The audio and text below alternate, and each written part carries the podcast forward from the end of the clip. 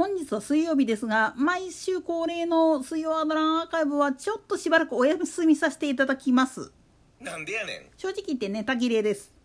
んなんでやねん。つうかね実のとこ言っちゃうとね同じネタの繰り返しやってるとね飽きてくるんですわ。まあ本当はねいろいろ喋りたいこともあるんだけれどもやるべきことが増えすぎたんとでもうこう毎回毎回入退院繰り返してるとねやってる時間がなくなっちゃうんですよね。と言い訳したところで本編スタートしますか。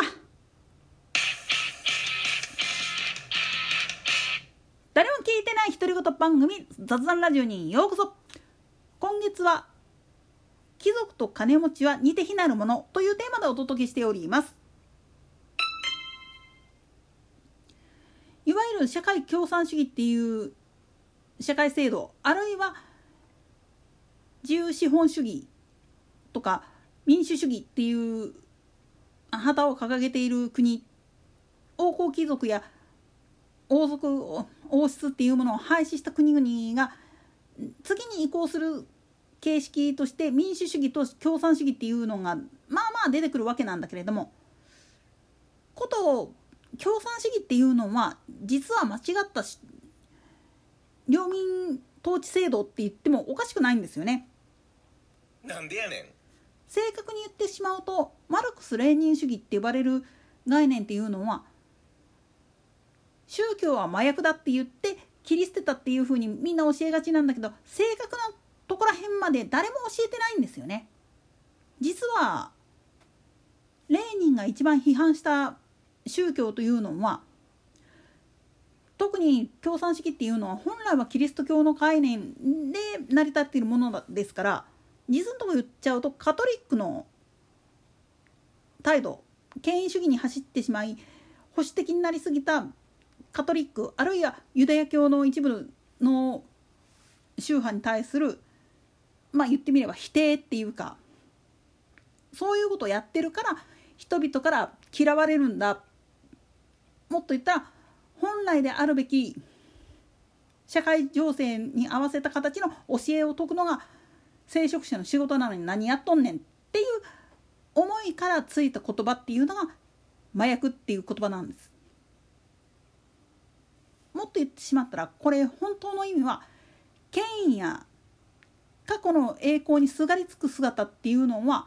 一種の麻薬でありそしてそのことが原因で堕落が起き腐敗しそして社会を潰していくという批判の意味を込めた言葉なんですよね。ところがこの言葉が全然通じなくなってしまうのが言ってみると間違った共産主義に走ってしまった近年のソビエト連邦であったりだとか東欧諸国であったりだとかっていうわけなんです。アジア諸国であっても確かに共産圏、まあ、ソビエトの影響を受けて共産圏になった国っていうのはありますよ。ベトナムだとかモンゴルとかっていうのもそうだし中国自身もそうだし北朝鮮なんてもろ直球です。けど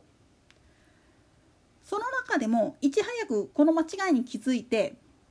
変えるべきだ変わっていくべきだっていうふうに動いた国っていうのもあるんです。もっと言ってしまうとソフトランディングで実は民主化への移行まあ民主化まではいかなくっても政策方針そのものを変えていかないと国際社会では競争できないっていうことに気づいてソフトランディングしてる国もあるんです。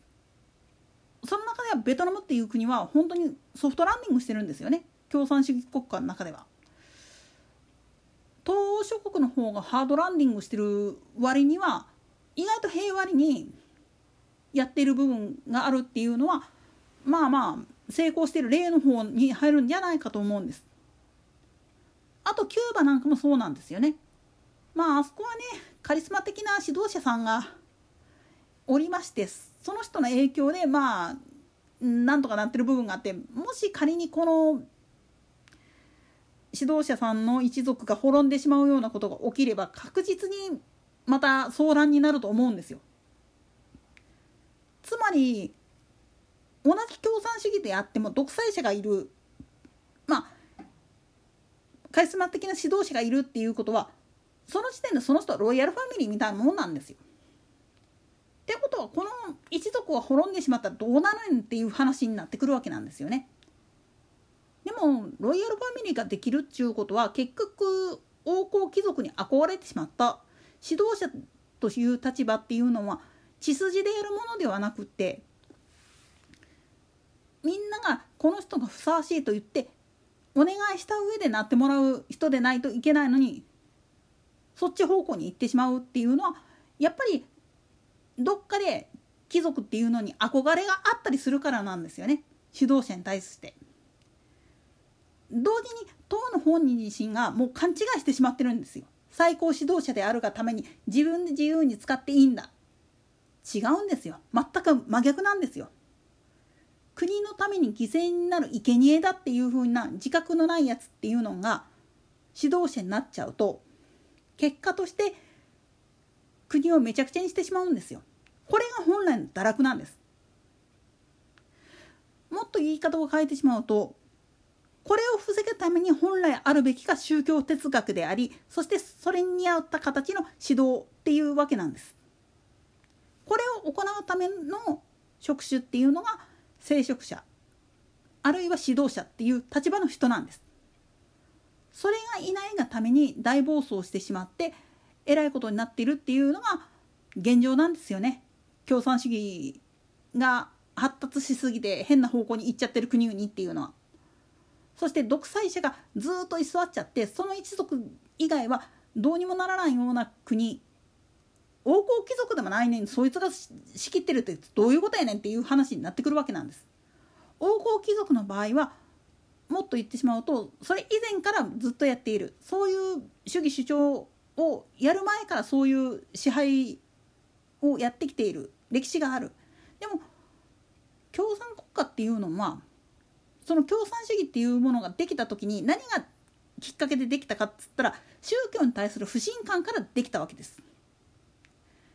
宗教関係ないんですよね結局独裁をやるやつっていうのにはむしろ邪魔になっちゃうんですよね。そしてそれごとが権威主義であったりだとかしょうもない部分での力関係であったりだとかそういうので物事を見てしまうそしてま